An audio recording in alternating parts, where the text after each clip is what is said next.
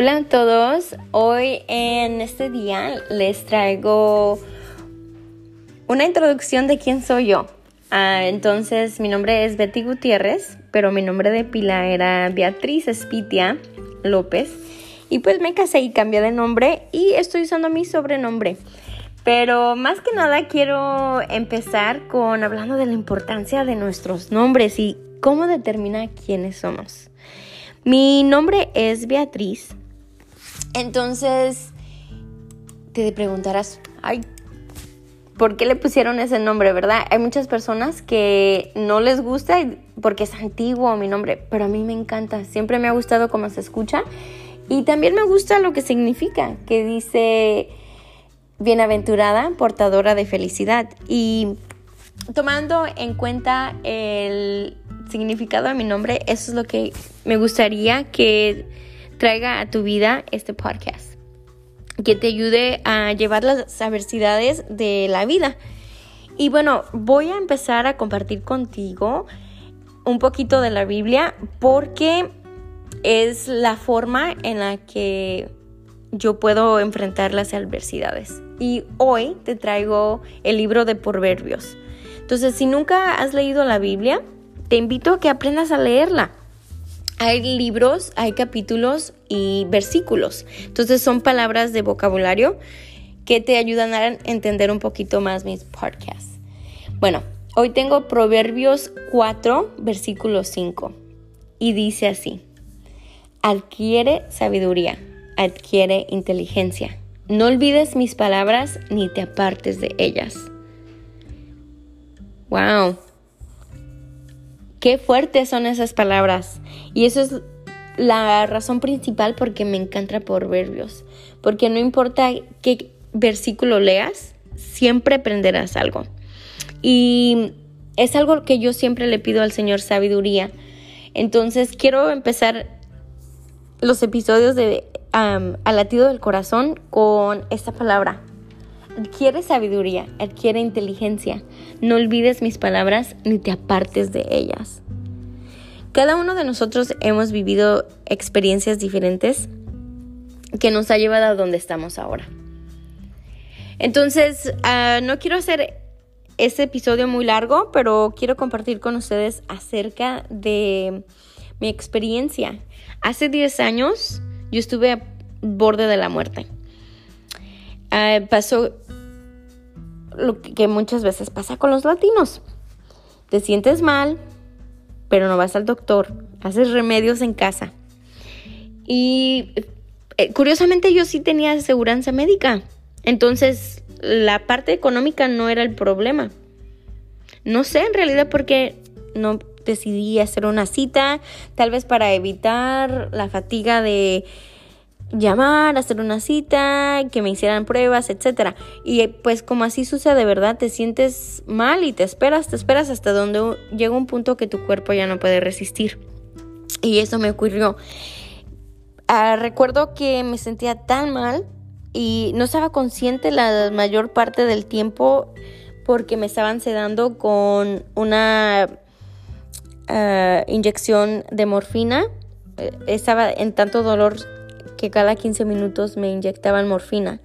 Entonces, para aquellos que han estado en situaciones graves o han usado la morfina, saben que básicamente ah, te quita todo tipo de dolor y también te da muchísimo sueño.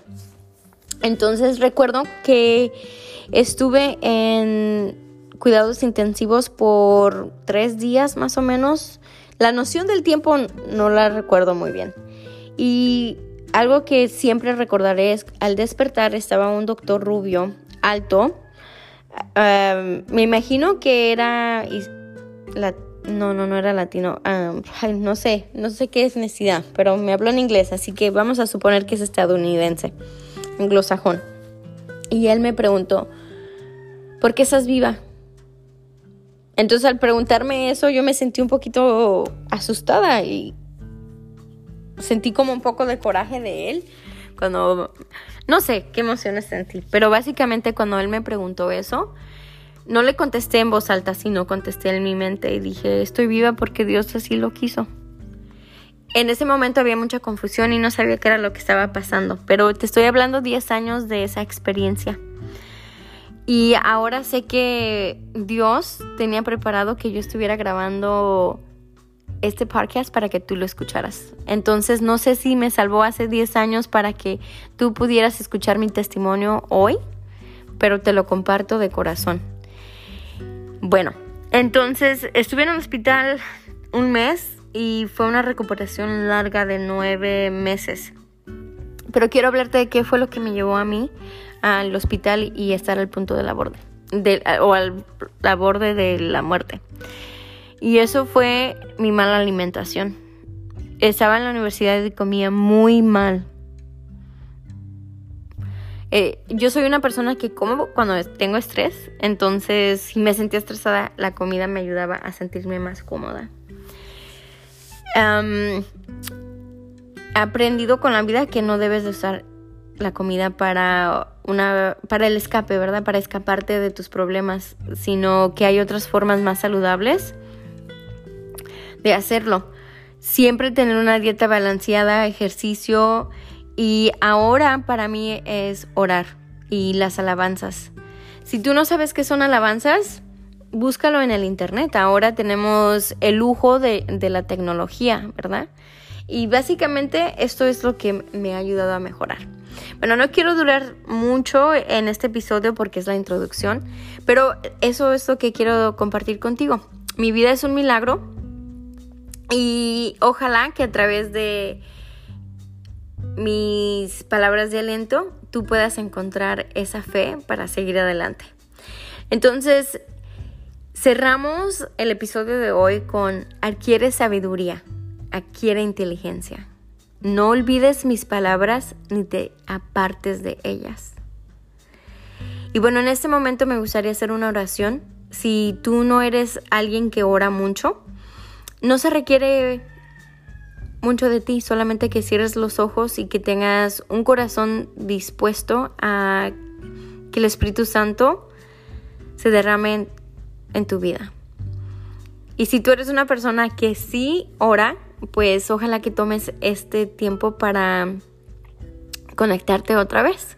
Y bueno, te pido que entremos en oración al cerrar tus ojos. Señor, te doy gracias por este lindo momento, ese momento donde tú nos permites sentir tu presencia a través de la tecnología, a través del tiempo. Te doy gracias por la persona que está escuchando mis palabras. Te pido por su vida que derrames tu presencia, tu misericordia y tu divinidad en su corazón, en su espíritu, en su cuerpo, en sus finanzas, en su trabajo, Señor. Dale mucha sabiduría y esa, que esa sabiduría permanezca con ellos para siempre. Gracias Señor, te damos un agradecimiento por lo grande que eres. Señor, te, te pedimos mucho por este mundo que ahora está viviendo momentos difíciles. Que la persona que esté escuchando sea una luz dentro de las tinieblas, porque estamos viviendo momentos difíciles por el coronavirus, por la violencia ah, doméstica, por las protestas donde hay injusticias y hay racismo, Señor. Que esta persona que está escuchando reciba las herramientas de sabiduría para poder llevar tu palabra y romper con todas esas cosas que no nos permiten sentir la dicha de tu presencia. Gracias porque eres un amigo. Gracias porque nos cuidas y eres un Padre divino que siempre está a nuestro cuidado, aunque no te veamos. En el nombre de Jesús, amén. Bueno, amigos, gracias por permitirme llegar a sus hogares. Nos vemos hasta la próxima.